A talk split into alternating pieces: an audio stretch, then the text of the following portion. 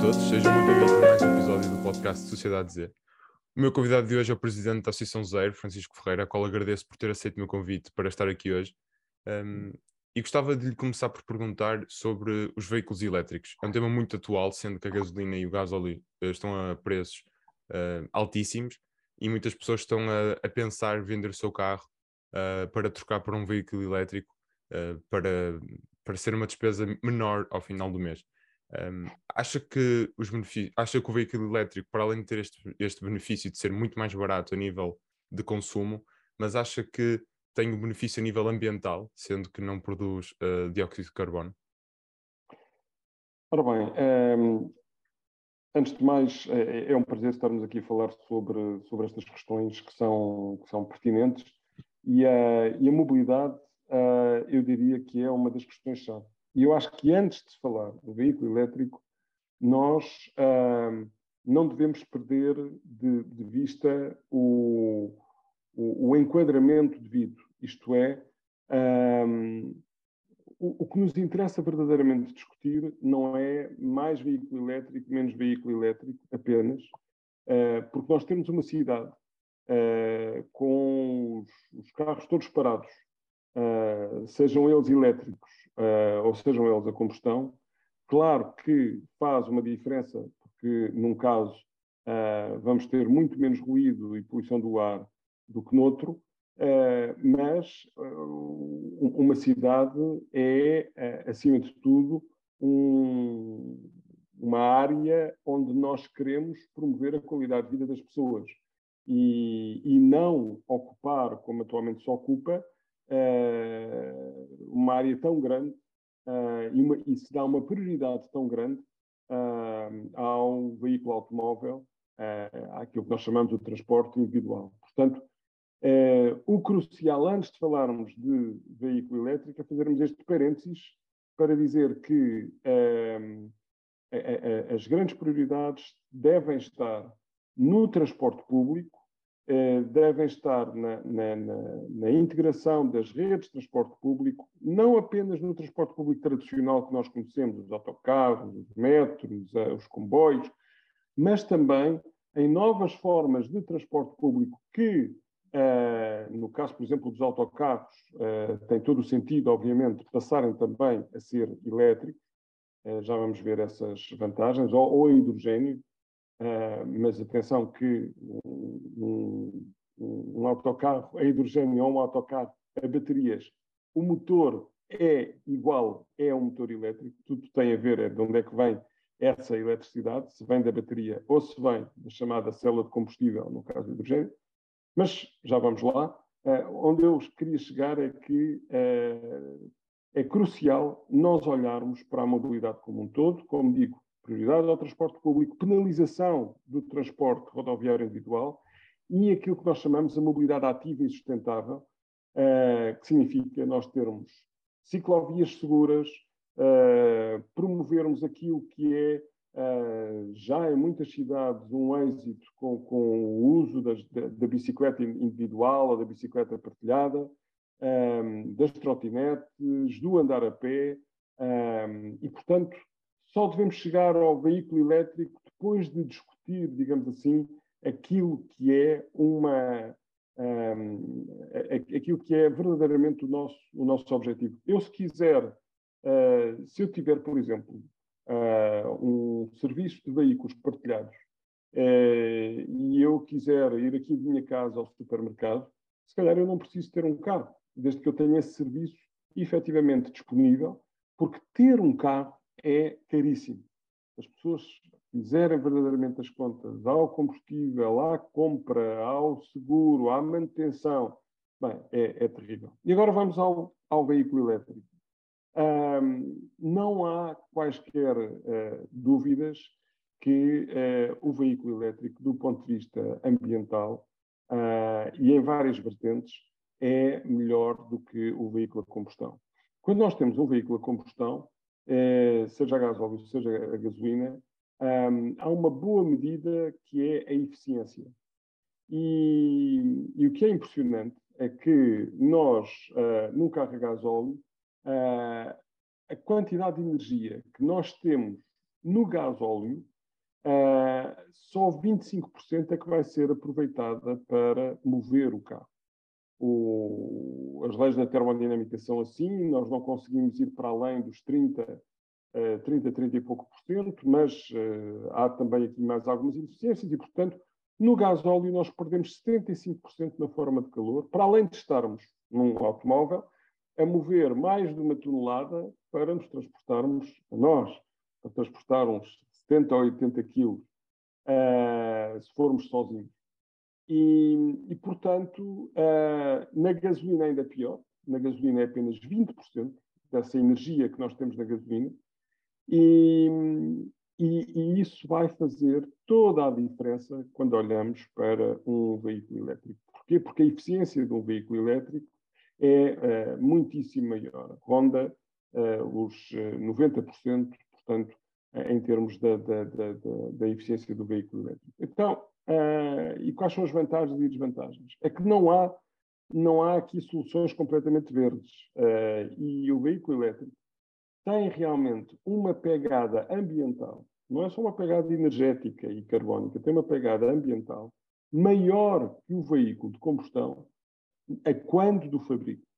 Portanto, eu preciso de mais energia, eu vou ter mais emissões um, a construir um veículo elétrico. E não nos esqueçamos que temos a questão das baterias, que neste momento são baterias de lítio. Vamos ver se, há, se haverá em breve outro tipo de materiais que possam ser que possam substituir o lítio, porque o lítio também tem aqui uma pegada ambiental grande, porque preciso de minas, de minas de lítio, todo um processo de enriquecimento, de refinação uh, até as baterias serem feitas. Um, e, portanto, tenho aqui um, um, realmente um lastro, digamos assim, de, de, de, eh, de, consequências associadas ao veículo elétrico. Mas, uh, se na construção eh, eu tenho esta diferença, não é? Depois no uso, então aí o, o, o, bocadinho a mais do veículo elétrico esvai-se. Uh, porque do veículo elétrico a baterias, atenção, uh, esvai-se completamente. Porquê? Uh, porque aquilo que eu vou usar de gás óleo e de gasolina e as consequentes emissões de dióxido de carbono que, que, que, eu tenho e de outros poluentes atmosféricos e também do ruído, obviamente prejudicam de forma brutal por comparação com o veículo elétrico. Portanto, o veículo elétrico, na fase, quando nós fazemos aquilo que chamamos a análise de ciclo de vida, o veículo elétrico eh, ganha eh, aos pontos o veículo a combustão. Eh, convém chamar a atenção que os veículos, quando são colocados no mercado, têm uma obrigação de serem de 95% do, do, do, do, veículo poder ser reciclado. Portanto, e há aqui também uma preocupação com as baterias. Não é que as baterias dos veículos elétricos, uh, se, se, se, o veículo deixar de ser utilizado ou se a bateria tiver que ser substituída, não se pense que essa bateria vai para o lixo. Essa bateria vai ter ainda outro uso, uh, ou se calhar mais dois ou três usos, como baterias em casa das pessoas, como baterias para outros fins. Essa bateria vai circular para outros usos e só depois é que vai para a reciclagem. Portanto, eu neste momento até tenho muito poucas baterias para reciclar, porque, como digo, uh, há aqui todo, uma, todo um, um, um, percurso que estas baterias fazem até chegar ao fim. E depois, uh, como digo, há esta enorme diferença uh, entre, entre o, o, o, estes dois tipos de veículos, mas que não dizem respeito apenas ao automóvel nós temos, em várias cidades do país, já autocarros elétricos. Uh, eu queria só fazer aqui uma, uma, uma, chamada de atenção, que é realmente, um, porque é algo que se começa a falar muito, que é, quando, e quando nós falamos de veículos elétricos, nós às vezes uh, uh, pensamos só num tipo de veículo elétrico. E não. Em primeiro lugar, eu tenho, por exemplo, um veículo híbrido, okay? um híbrido simples, que já existe há muitos anos, que é basicamente um motor a gasolina com uma pequenina bateria uh, em que eu vou tentar recuperar alguma da energia perdida nas travagens uh, e vou carregar essa bateria. Mas não vou carregar essa bateria ligada à eletricidade. Isso é um híbrido simples. Depois tenho os chamados híbridos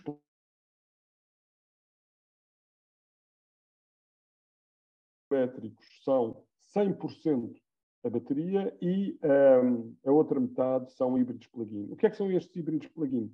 São uh, automóveis que têm uma bateria já maior, mas essa bateria só dá para 60, 70 km. E, portanto, eu consigo fazer 60 a 70 km com, um, com, com apenas em modo elétrico, mas depois tem também um motor a combustão e tem também gasolina ou gasóleo para fazer o resto. Ora, o que acontece com estes híbridos plug-in é que, e eu para carregar esta bateria já preciso, quer dizer, ela também é carregada nas travagens, etc., mas eu preciso de ligar uma tomada para, para carregar. O problema dos híbridos plug-in, se pensarmos, é que são habitualmente veículos muito pesados. Porquê? Porque eu tenho que ter uma bateria já relativamente grande, um motor a combustão e um motor elétrico. E depois chegamos àquilo que nós chamamos dos veículos elétricos. São os veículos uh, uh, uh, que, que eu posso ter dois tipos, mas na prática só se está a vender um deles, que é os veículos a hidrogênio, em que eu tenho um depósito de hidrogênio, esse hidrogênio tem uma célula de combustível que me vai abastecer de eletricidade um motor elétrico, é, e obviamente eu aqui tenho que ter postos de disponibilização de, de, de, de hidrogênio, um, e do ponto de vista da eficiência, um, são veículos com uma eficiência geral relativamente baixa, apesar de, em termos de impacto ambiental, ele não ser grande, não é? Porque não tem emissões de carbono. Porquê é que eu digo que a eficiência é baixa? Porque eu tenho que transformar eletricidade em hidrogênio, através daquilo que se chama um eletrolisador ou seja, em que eu pego na água, separo hidrogênio e oxigênio, aproveito o hidrogênio e, portanto, uh, gero o hidrogênio. Depois tenho que transportar esse hidrogênio para um posto de abastecimento. Depois tenho que abastecer o carro com esse hidrogênio e depois o hidrogênio vai ser utilizado pela tal célula de combustível uh, e, e vai produzir eletricidade. E se eu fizer as contas todas esta eficiência, enquanto que o veículo elétrico mesmo com as perdas da rede, etc., se eu tiver baseado em pontos renováveis, nomeadamente, eu, eu, mesmo assim tenho uma eficiência de ordem dos 70 e tal por cento. No caso do hidrogênio, eu tenho uma eficiência uh, não muito maior do que um veículo a gasóleo. Claro que do ponto de vista ambiental é muito melhor, mas tenho algo na ordem dos 30 e pouco por cento. Portanto, uh, esse é um tipo de veículo elétrico. Nós não temos, uh, muito poucos exemplos, há apenas uma marca que comercializa uh, este tipo de veículo e não temos postos de abastecimento uh, disponíveis. Já aquilo que nós estamos a utilizar é o veículo a baterias. Então aí eu tenho um veículo 100% elétrico baseado em baterias que eu carrego, portanto, em, em, em minha casa ou em, ou em postos de, de, de carregamento dedicados, e como em Portugal, e esta é a parte mais uh, fundamental, como em Portugal, uh, eu já tenho cerca de 65% da minha eletricidade a partir de fontes renováveis, isto significa que as emissões para a atmosfera de carbono, e como o setor dos transportes é um dos mais importantes em, em, em termos de contribuição para o aquecimento global e, para, e para as consequentes alterações climáticas, portanto, por causa das emissões, das fortíssimas emissões de gases com efeito de estufa, obviamente um veículo elétrico tem aqui um papel muito importante na descarbonização, portanto, é eu fazer menos emissões de CO2 e também, como eu disse, de outros poluentes. Eu, no centro das cidades, como é em Lisboa, eu ultrapasso determinados poluentes, como é o caso do dióxido de azoto, que tem a ver com a combustão, Uh, e que, obviamente, se eu tiver veículos elétricos, isso não se passa. Uma última nota para dizer que, ok, então esta história de, dos veículos a baterias elétricos é, é, é, é válido para tudo? Não, para veículos pesados, a diferença entre eu ir recorrer ao hidrogênio ou eu ir recorrer ao, a, a, às baterias é quase ela por ela. Porquê? Porque as baterias pesam muito para eu mover um veículo pesado uh, uh, como um autocarro ou então, principalmente, como um caminhão. É um caminhão de transporte de mercadorias. E, portanto, uh, nos autocarros, os autocarros elétricos é, é, têm sentido, mas também podem ser a hidrogênio, porque obviamente aí não tem o peso das baterias. Os caminhões, por exemplo, os caminhões a baterias, é, é impressionante.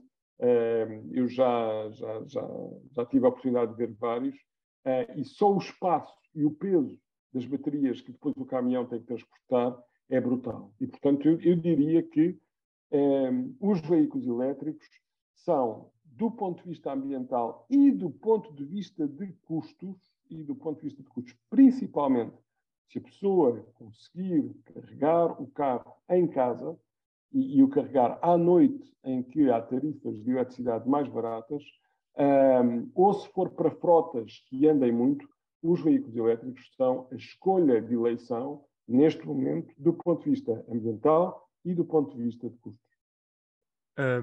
Ainda relacionado so, com isto, falou, falou anteriormente sobre os transportes públicos, que, é, que beneficia melhor o ambiente do que conduzir um carro, um, sendo que Portugal apenas tem uma rede de transportes públicos. Quando, quando se diz Boa, estou-me a referir ao Porto de Lisboa, sendo que as outras cidades do país, uh, as redes de transportes públicos uh, são bastante deficitárias. Uh, não, há, não é fácil uma pessoa do interior deslocar-se entre o interior. É mais fácil uma pessoa no Porto, na área metropolitana do Porto, deslocar-se para, para outro, um sítio na própria área metropolitana do que propriamente uma pessoa do interior. Do ponto de vista económico, sendo que, obviamente, tudo, tudo só ligado à economia, a economia é que faz decidir o que é que, o que, é, que é melhor, o que é que não deixa de ser, apesar de, não dever, de muitas vezes não dever ser assim, mas uh, infelizmente é. Um, com esta rede deficitária de transportes públicos aqui em Portugal, olhando para o nosso caso específico, enquanto país, e não, por exemplo, na Alemanha, onde as redes de transportes públicos são muito melhores, e sendo que, por exemplo, em Lisboa agora os transportes públicos são gratuitos até aos 23 anos, um, acha mesmo para o nosso caso específico, uh, uma, para uma pessoa do interior, não compensa ter um carro elétrico e apostar uh, em, em uh, transportes públicos?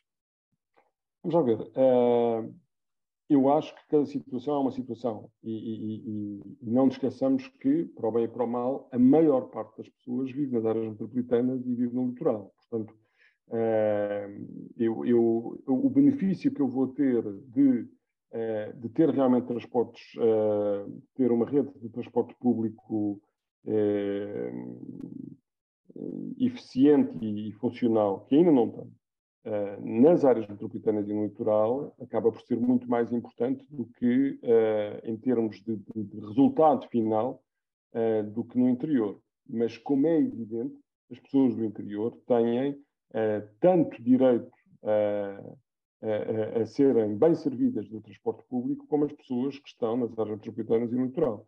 Agora, eu tenho é que, se calhar, pensar numa lógica um bocadinho diferente daquilo que é o transporte público no interior. É, é evidente que no interior eu preciso, se calhar as pessoas vão precisar efetivamente de, de, de, de, de utilizar um veículo elétrico e para isso eu preciso de mais postos de carregamento que não tem, não, não, não tem a densidade de postos de carregamento uh, no interior que tenho no, no litoral, mas também preciso, se calhar, de um transporte público diferente, que é, eu se calhar não preciso de autocarros de 50 pessoas uh, ou de 60 pessoas, eu se calhar preciso sim de uma pequena carrinha uh, elétrica, até com uma, uma resposta a pedido, ou seja, eh, eh, em que as pessoas podem marcar a sua viagem ou, ou se precisarem no momento, portanto, fazem uma, um, um pedido, como se fosse um táxi, para que esse transporte passe junto à sua casa para levar para outro local. Mas, mas claro que sim, as necessidades do uso do carro numa zona, numa zona rural um, mesmo numa zona suburbana, serão certamente maiores. Mas há aqui também uma questão importante, é que eu, por exemplo, no meu dia a dia, eu, eu, eu tenho que usar o carro. Não tenho outra hipótese, porque para ir para o meu local de trabalho. eu moro em Palmela, trabalho na Universidade Nova, na, na, na Caparica, vou bastante também a Lisboa.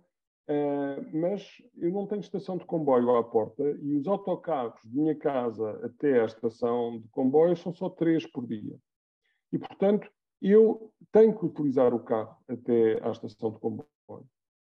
Mas depois todo o meu resto do trajeto é feito uh, de comboio, de metro, de autocarro, daquilo que for, bicicleta partilhada. Portanto, uh, não se pede às pessoas para, neste sistema de transportes, se calhar deixarem de utilizar o carro. Uh, podem utilizar o carro, mais fácil de carregar, uh, ou seja, eu tenho é que uh, pensar naquilo que nós chamamos a multimodalidade, ou seja, eu tenho que deixar de pensar que só tenho o carro e que vou utilizar o carro a 100%, eu tenho que fazer contas, uh, porque, por exemplo, o passe metropolitano uh, de Lisboa e Porto são 40 euros, mas permite-me andar em todos os transportes públicos uh, 100 km entre sul e norte. Portanto, eu não aproveitar estas facilidades, obviamente, não tem sentido, mas, mas, por exemplo, se eu sair à meia-noite do meu local de trabalho, se calhar já não tenho oferta de transporte público.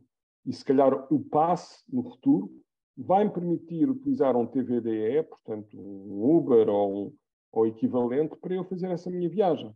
Então eu cada vez tenho que integrar mais o meu sistema de transportes para uh, garantir que sou bem servido e com uma pegada ambiental uh, menor. Uh, falou agora dos Ubers, também dos TVDEs, uh, Bolts e táxis, neste caso táxis separados, mas todo o conjunto destas empresas que, que partilham esta, esta função. Uh, agora, grande parte dos Ubers, pelo menos os que, os que eu tenho apanhado, uh, são, são uh, elétricos, ou são Zoes, ou são Leafs, uhum. ou, ou, outro tipo de carro elétrico. já não sei tanto a, gasol a gasóleo ou a gasolina. portanto, pergunto-lhe se acha que a solução TVD barra táxis, se para quem, não, para, para quem os transportes públicos não é uma boa opção, se acha que utilizar estes meios de transporte é uma melhor opção do que utilizar um carro pessoal? Sem dúvida alguma. É, é aquilo que nós chamamos de mobilidade partilhada. Uh, nós até achamos, e vários estudos que têm sido feitos apontam para o facto de eu até uh, efetivamente dever vir a, a, a englobar os TVDs nos passos, ou seja, eu ter uma cota de utilização dos TVDs nos passos. Porquê? Porque, uh, dando um exemplo simples, se eu, tive, se se eu, se eu for sair às quatro da manhã, tem mais sentido eu exigir que haja um autocarro a circular quase sem ninguém às quatro da manhã para me levar? Ou tem mais sentido eu recorrer a um TVDE que, uh, quer dizer, que vai servir uh, duas, três, quatro pessoas que efetivamente são essas que iriam utilizar o autocarro àquela hora. Eu tenho aqui princípios de eficiência que me levam a privilegiar muito a, a utilização do, do, do, da mobilidade partilhada, neste caso dos, dos TVDs, com toda a otimização que eu tenho de, de, de, uh, dos veículos, uh, de eu saber onde é que eles estão, quando é que chegam, qual é o custo da viagem, etc. Uh, temos que melhorar mesmo assim os TVDs. Uh, há um compromisso de várias empresas uh, em fazer a transição toda para o elétrico. E realmente tem todo o sentido os TVDs serem 100% elétricos, porque nós, tudo o que são frotas, seja, por exemplo, por distribuir encomendas, seja os TVDs, seja fazer determinados serviços que têm muitos quilómetros, é aí que eu tenho a maior poupança, é aí que os veículos elétricos ainda fazem mais a diferença. Um, agora, há um, há um, aspecto absolutamente crucial que é, um, é, é, eu tenho ainda que melhorar este regime de partilha dos TVDs.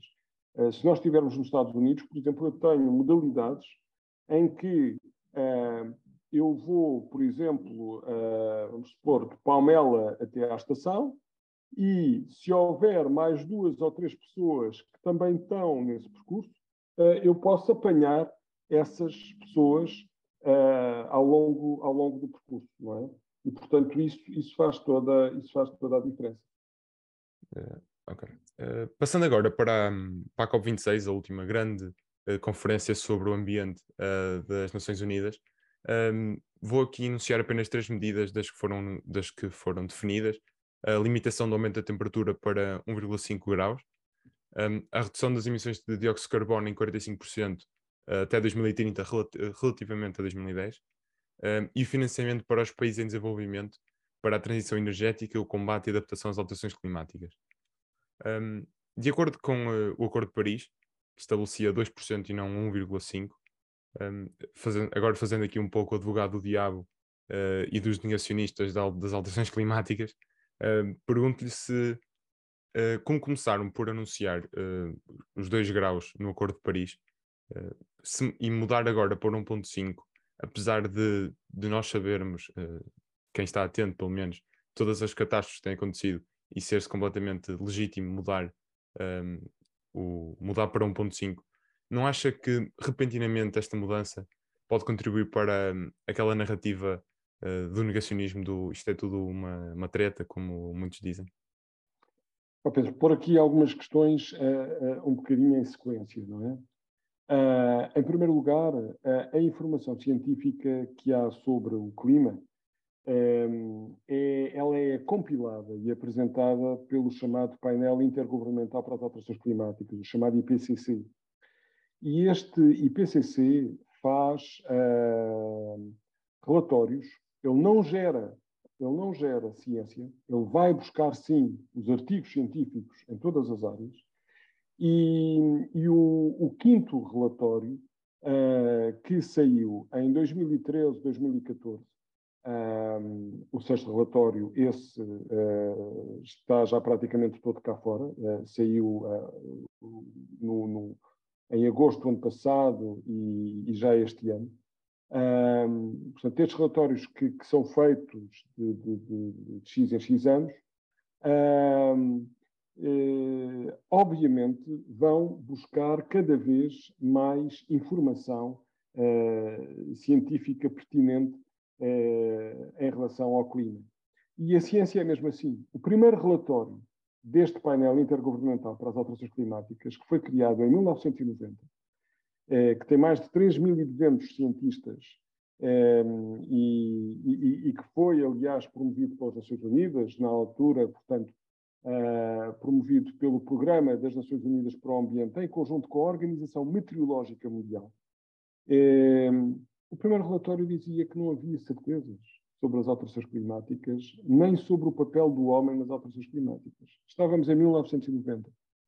E, portanto, a, a ciência tem evoluído Uh, e, e, e tem-nos permitido, através de cada vez mais imagens de satélite, de monitorização uh, dos glaciares, de monitorização da temperatura, uh, do número de eventos meteorológicos extremos, nós começamos a ter cada vez mais informação, que aliás levou no terceiro relatório deste painel intergovernamental, uh, uh, a, a ser-se muito claro, uh, salvo que foi o relatório de 2001,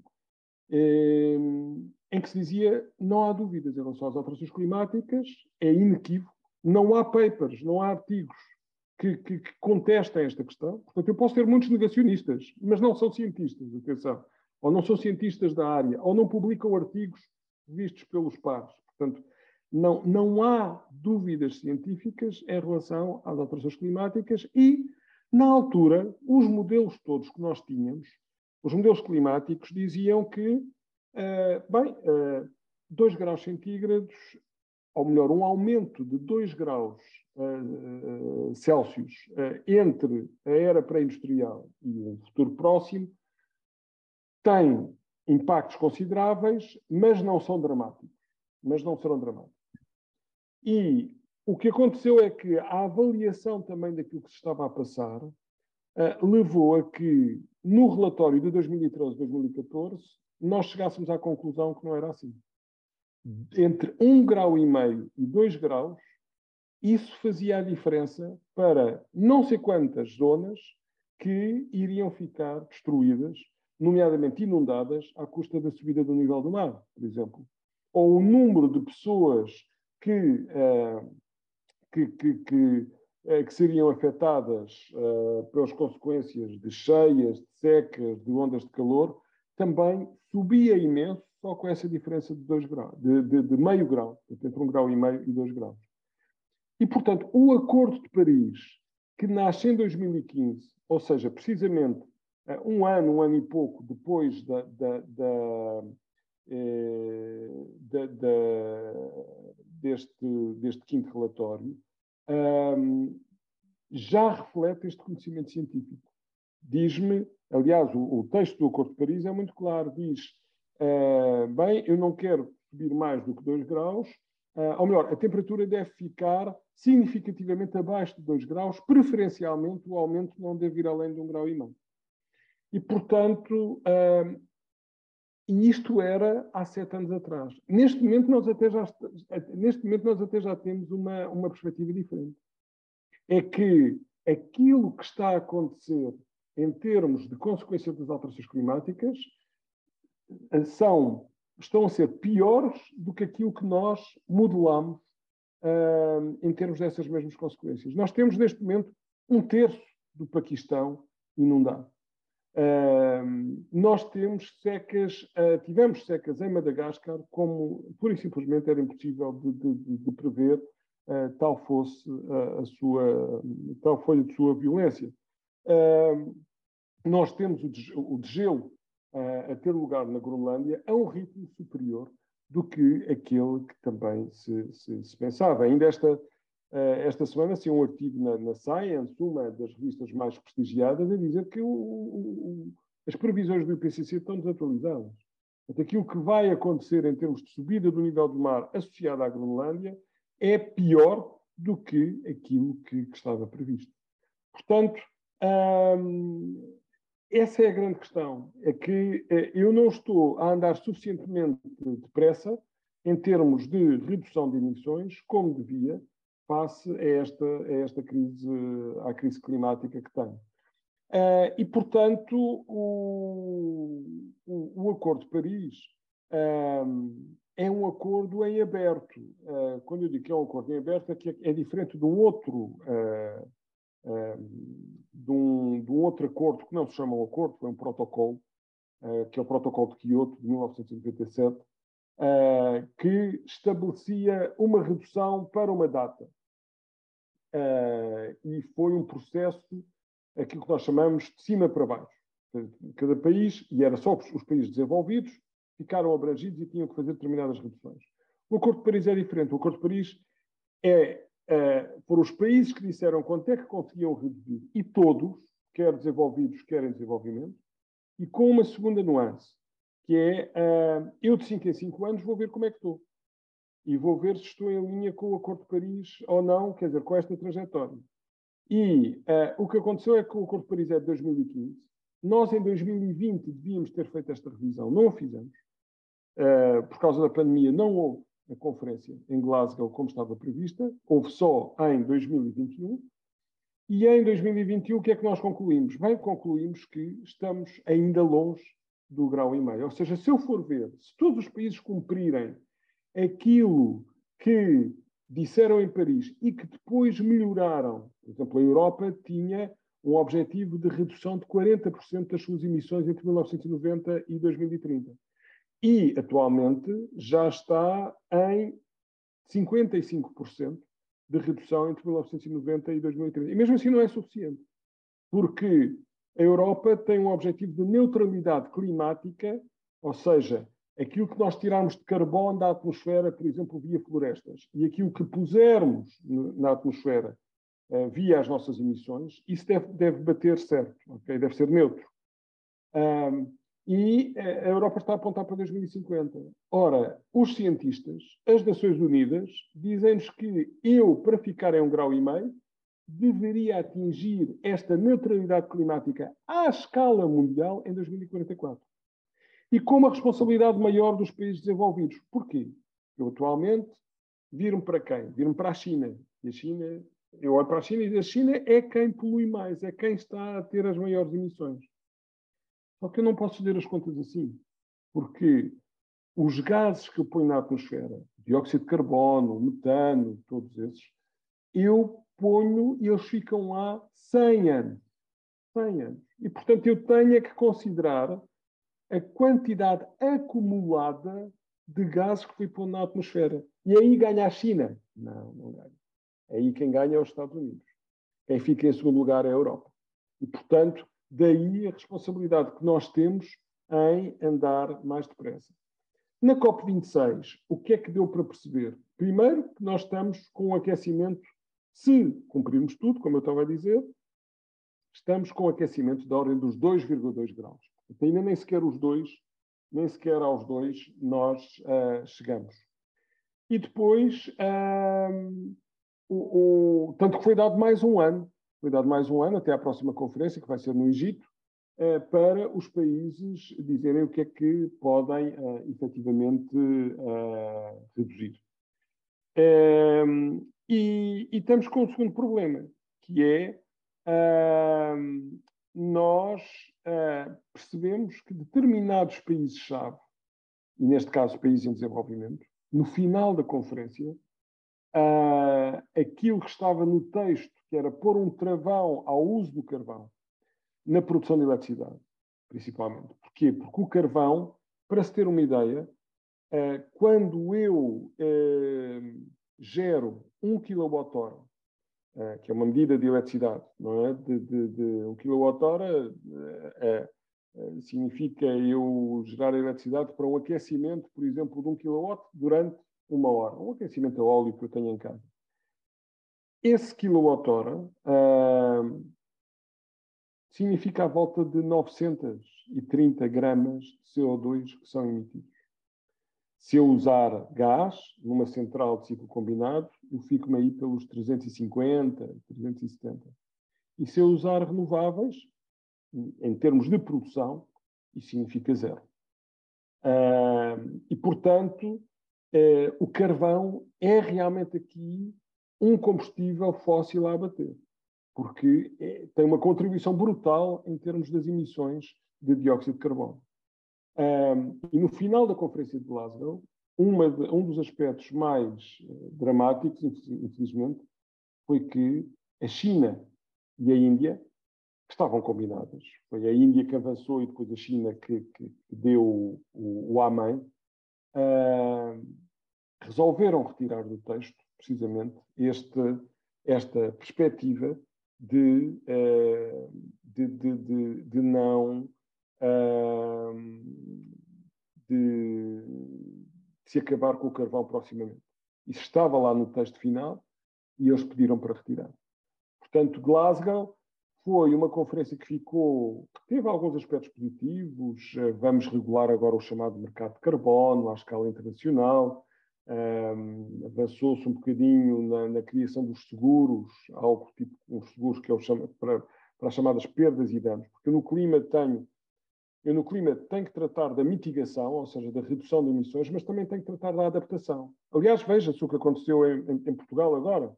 Quer dizer, eu tive precisamente uma seca brutal, não é? E de um momento para o outro, em dois dias, eu tenho enxurradas uh, uh, uh, em determinadas zonas. Portanto, o clima está completamente, está com prejuízos enormes.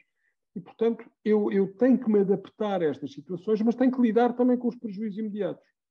Ah, as Filipinas foram, parte das Filipinas foram devastadas por um, por um furacão, lá chama-se um tufão, que se sabe ter tido uma intensidade muito maior porque era uh, por causa das alterações climáticas. Uh, porque uma das coisas que está a acontecer é que as, as grandes tempestades, e isso aconteceu também aqui em Portugal, uh, com, com, com, com, várias situações, as tempestades estão a mover-se mais lentamente. Como a diferença de temperatura entre os polos e o Equador é menor, eu tenho um movimento das tempestades que é mais lento. E, portanto, com prejuízos, com prejuízos enormes, porque chove mas chove durante mais tempo na mesma zona. Uh, e, e, portanto, Glasgow foi aqui um, uma certa barra grande frustração, porque realmente nós não estamos ainda no caminho de Paris. Uh, como digo, estamos numa linha de aumento de 2,2 graus e ficou muito patente que, apesar desta emergência climática, há muitos países que não querem ainda avançar tanto como, como seria como seria desejável. Ainda antes de continuarmos a falar sobre a COP26, uh, eh, gostava de, de, entrar aqui um bocado na, no tópico da política, uh, apenas pelo, pelas, pela Amazónia. Bolsonaro recusa-se a acreditar e é um negacionista, para não ter que elaborar muito mais, é Bolsonaro um negacionista quase que assumido. e nós temos, tivemos agora neste, nestes, últimos, nestes últimos anos em que ele teve a presidência, uh, uma maior Amazónia a ser ardida. Uh, o que é, a Amazónia é a maior floresta do mundo, portanto, produz, uh, grande, produz uma grande parte do oxigênio também. Um, portanto, pergunto-lhe se, se continuarmos com as políticas que atualmente existem no Brasil, não sei se quer entrar pela política ou não, portanto, deixo-te a pergunta para responder se quiser. Um, se continuarmos com, com, as políticas atuais no Brasil, e, e, digo isto, havendo eleições daqui a menos de um mês, uh, se acha que a Amazónia pode vir a, a, a, ser destruída por completo? Bem, eu não diria que a Amazónia venha a ser destruída, destruída por completo. Aliás, a Amazónia não é só do Brasil, não é? Tem, tem sim, também sim. outros países que têm a Amazónia. E a Amazónia Mas... não é. Uh, nós, nós olhamos muito para a Amazónia como o coração, digamos assim, ou como o pulmão, não é o coração, como o pulmão do planeta, Uh, mas a Amazónia não é, uh, não é o único ecossistema vital. Nós temos, ao longo de toda a zona tropical, em África e na Ásia, nós temos aí um papel vital deste tipo de floresta, que, dadas as condições climáticas, tem realmente uma biodiversidade absolutamente espetacular. E, a biodiversidade aqui é crucial do ponto de vista da manutenção do, do, do, do funcionamento e do equilíbrio da, da, da, da, natureza no planeta, mas, eh, e, e, portanto, temos até que ter essa visão mais, mais mundial. Claro que, claro que Bolsonaro tem sido eh, dramático para aquilo que é a política de preservação da, da, da Amazónia.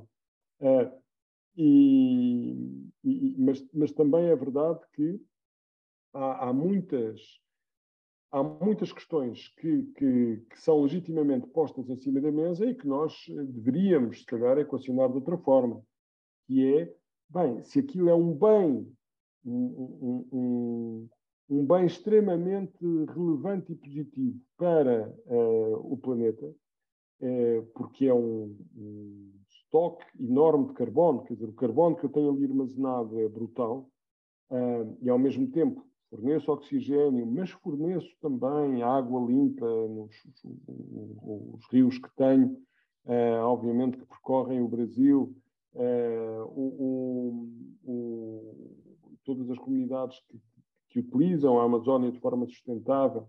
Portanto, há aqui uma questão importante que é, se calhar, eu deveria realmente, outros países que não o Brasil, deveriam apoiar uh, fortemente uh, a preservação da Amazónia. Aqui, um, sem haver uma relação de subserviência, digamos assim, ou, ou, de serem esses países a mandar na Amazónia. Portanto, nós temos que encontrar, uh, claro que com Bolsonaro isso será sempre muito difícil e complicado, eh, porque realmente ele está muito ligado a interesses da agropecuária. A agropecuária tem aqui um peso muito grande. Porquê? Porque eu vou uh, pressionando cada vez mais a destruição da, da, da, da floresta, uh, quer para o uso da madeira, quer acima de tudo para pastagens e para suportar a agropecuária. E, portanto, a pressão do litoral para o interior vai degradando a Amazónia. Eh, mas também é verdade que eh, eu, eu, deveria apoiar mais essa, essa, essa proteção da Amazónia. Aqui a questão que muitos países têm, têm posto é como é que tem sentido eu estar a, a, a encaminhar milhões para a Amazónia se depois uh, quem está à frente do Brasil como presidente uh, não usa ou, ou não garante uh, essa salvaguarda da Amazónia. É? E, portanto, nós vamos ter uma conferência muito importante sobre a biodiversidade, uma conferência das Nações Unidas, ao nível da, das conferências anuais que há no clima, vai ser em dezembro, em Montreal, estava prevista para a China, mas passou para Montreal. Um, e, e, nesta Convenção das Nações Unidas eh, sobre a, biodiversidade, estes assuntos vão estar eh, em cima da mesa, porque nós uh, uh, não conseguimos viver sem a natureza, mas a natureza consegue viver sem nós. E, portanto, uh, é, é, é, crucial que nós olhemos para estas zonas do, do, do planeta como fundamentais em termos de, de, preservação, mas também com os estímulos económicos que, que elas que, que, devem ser encaminhados para a salvaguarda deste património. Avançando agora outra vez para, voltando um, à COP26, um, outro, outra medida que ficou decidida foi uh, relativamente ao financiamento uh, para os países em desenvolvimento, um, mas uh, grande parte destes, destes países em desenvolvimento, as economias uh, estão à volta uh, da, da indústria fóssil, por exemplo, do petróleo, que é um combustível fóssil, portanto, não, é uma, não é uma energia limpa. Quer dizer, nem se é uma energia, mas, não, mas contribui para, para, não para uma energia limpa. Um, eu pergunto-lhe qual é a possibilidade disto acontecer, sendo que um, qual é a vantagem para estes países trabalharem para a transição energética eh, já que a economia destes países, como eu estava a dizer, eh, eh, são baseados na indústria do combustível fóssil. Bem, há casos e casos. É? Há muitos países em desenvolvimento que não têm, tal como Portugal, qualquer combustível fóssil. E, portanto, não conseguem, não conseguem aí ter qualquer margem de, de, de, de manobra. outros, outros sim. Aliás, quer dizer, é sempre questionável quando nós vemos países produtores de petróleo como sendo países em desenvolvimento. o caso da Arábia Saudita, por exemplo. Em primeiro lugar, o Acordo de Paris realmente decidiu que os países desenvolvidos deveriam encaminhar para os países em desenvolvimento, a partir de 2020, mil milhões de dólares Uh, perdão, 100 mil milhões de dólares por, por ano. E nós em Glasgow fizemos as contas e estamos em 87 mil. Não conseguimos chegar aos 100 mil. Essa era, minha próxima, era uma das minhas próximas perguntas. Sendo como é que isso é possível, sendo que falharam 100 mil? Não estamos ainda nesses, nesses valores. E depois há toda a questão de esse dinheiro ser efetivamente bem utilizado Ehm, quer do ponto de vista da, da, da, da, adaptação climática, quer da mitigação, ou seja, ser utilizado para eu realmente me tornar mais resiliente para lidar com a subida do nível do mar, com ondas de calor, com incêndios, com, com, a, com, com as consequências das alterações climáticas, e por outro lado também para eu transformar a minha economia, isto é, fazer a aposta naquilo que é resiliente, que é as energias renováveis, a eficiência energética. Ehm, eu, no fundo, garantir que uh, a população crescente em, África uh, e, também na Ásia, que, tem qualidade de vida, portanto, que, que, mas que o caminho que requer mais energia para garantir essa qualidade de vida é, uma energia, é, é, é energia uh, renovável e não a energia fóssil, ou seja, petróleo, carvão, gás natural. Uh, e, e portanto, uh, o, o, o, que, o que se coloca em cima da mesa é, realmente eu saber é, gerir esta. Primeiro, eu, saber, eu, eu conseguir angariar o financiamento, porque, obviamente, os países em desenvolvimento dizem, e com razão, que só podem fazer esta transformação da sua economia se tiverem apoios, e nós não chegamos ainda aos apoios prometidos, e é preciso muito mais dinheiro para efetivamente fazer essa transformação. Um, e, por outro lado, os países desenvolvidos têm sempre aqui algumas reticências, que é, é quer dizer, é, é, é, como se eu tivesse a oferecer dinheiro a outra pessoa e depois não controlasse e disser, quer dizer, tens aqui o dinheiro, supostamente é para isto, mas quer dizer, depois tem que haver mecanismos de acompanhamento de como é que esse dinheiro é ou não efetivamente utilizado para o propósito que, que, que, que se pretende. Uh, portanto, eu diria que uh, nós estamos muito aquém do financiamento. Aliás, isso já foi, foi falado na COP26, que é os 100 mil milhões de dólares por ano é pouco, não só não os atingimos, mas mesmo assim é pouco. E é a única forma de nós resolvermos também este problema global. E por isso é que o, o financiamento é das questões mais discutidas, obviamente, nestas conferências das Nações Unidas. Porque uh, porque se eu não tiver esse financiamento, eu vou ter partes do mundo, como a Europa, que estão na linha da frente da luta uh, contra as alterações climáticas, mas como o problema é global, se eu não tenho outros países a irem nessa mesma linha, eu, por e simplesmente, não vou conseguir ter uh, a resposta que, uh, que seria desejável e necessária. Um, entrando agora na minha, na minha última pergunta, na minha última não, no meu último tópico, que é a Greta, a ambientalista Greta, um, pergunto-lhe assim logo de início se acha que um, o discurso, de, os vários discursos dela, o discurso marcadamente uh, dela, uh, se foi uma mais-valia para a causa ambientalista. Eu não tenho dúvida que sim, mas obviamente tem depois um asterisco. Uh, ou seja, quando eu digo que sim, é porque nós nunca conseguimos uh, ter a mobilização à escala internacional uh, e a pressão junto dos governos feita pelos jovens em muitos países se não tivesse havido este, este movimento que nasce com, com, com o Greta Thunberg. A maior manifestação que se realizou em, em, Portugal alguma vez foi uma manifestação, principalmente de estudantes, mas também de, de, de, de, outros participantes, entre o Marquês de Pombal e a Assembleia da República em 2019. Nunca até aí tinha havido uma manifestação tão grande. E isso, isso vem do movimento climático que a Greta Thunberg acaba por eh, dinamizar.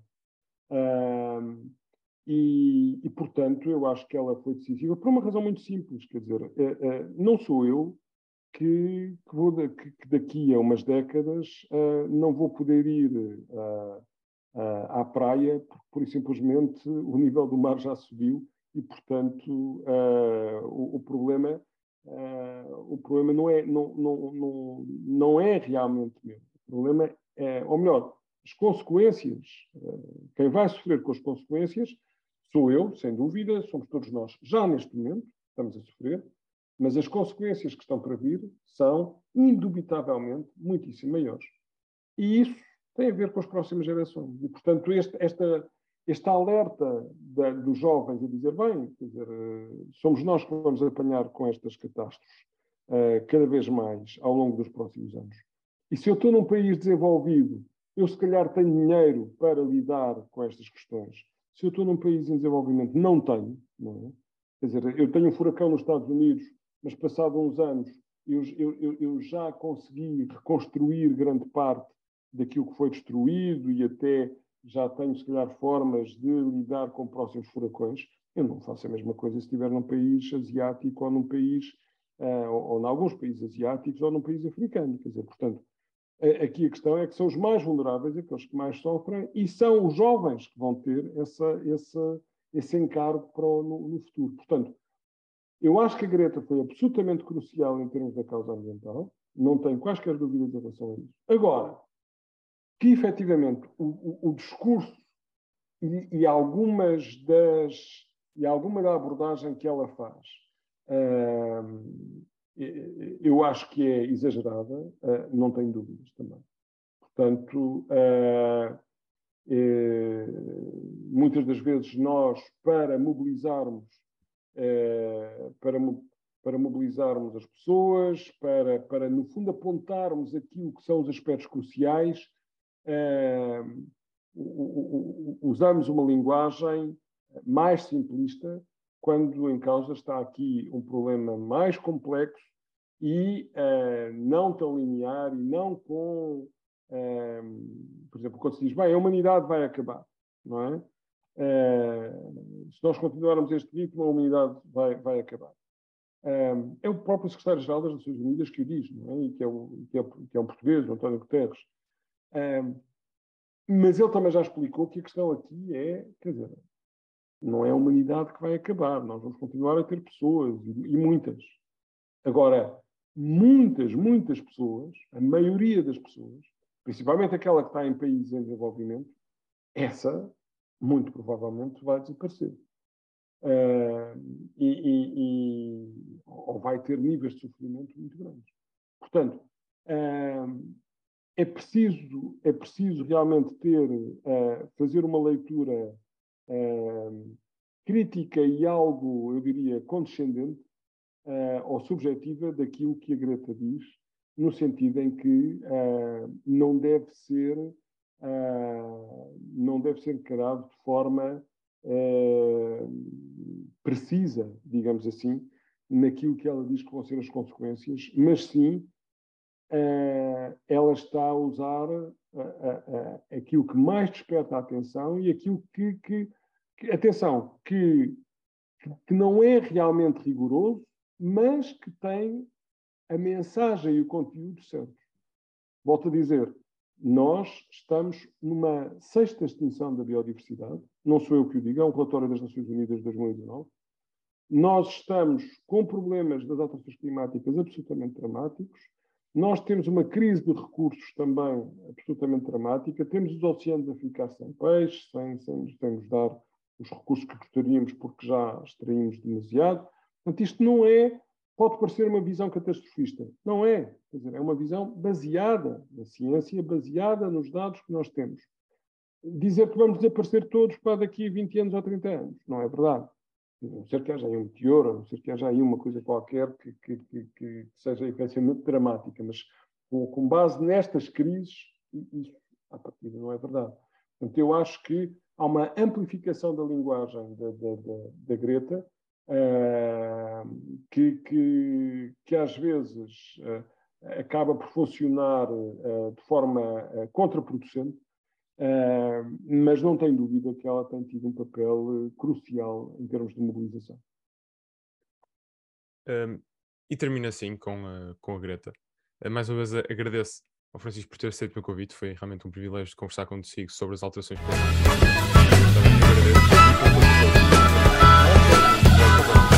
Obrigado a todos.